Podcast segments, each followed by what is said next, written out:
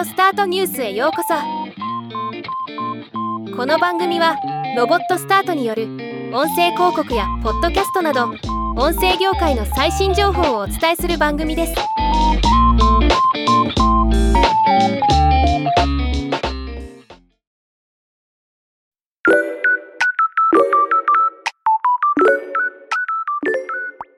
アメリカ限定の話ですが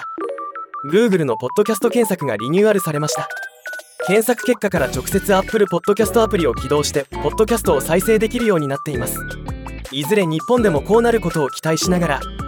今回はこのニュースを紹介します。Google でのポッドキャスト検索は2019年から検索結果にポッドキャストカルーセルと呼ぶ表示が行われており再生ボタンを押すことで直接ポッドキャストを再生可能でしたが2023年2月13日からこの機能は廃止されていました。今回 Google はポッドキャスト検索の検索結果を見直しポッドキャストに関する情報や任意のプラットフォームで聞くためのリンクを提供する新しいデザインを採用しました。コメディポッドキャストなどと検索すると検索結果の上部に多数の人気ポッドキャストのボックスが表示されます。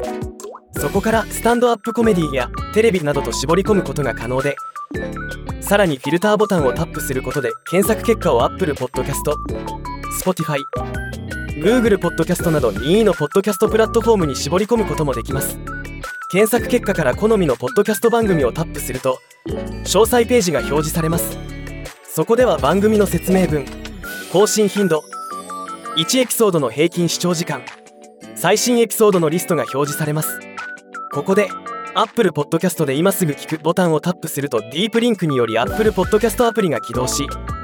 ポッドキャストを聞くことができる仕組みです。Spotify を選んだりウェブサイトに飛ぶこともできます。現在この機能はアメリカの Google 検索ユーザーにのみ提供されていますが今後他の国へも展開される可能性が高いと考えられます。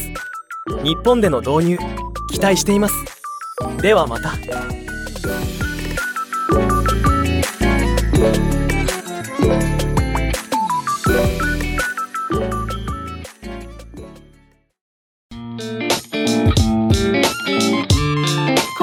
ニュースは以上です。もっと詳しい情報を知りたい場合「オーディオスタートニュース」で検索してみてください。ではまたお会いしましょう。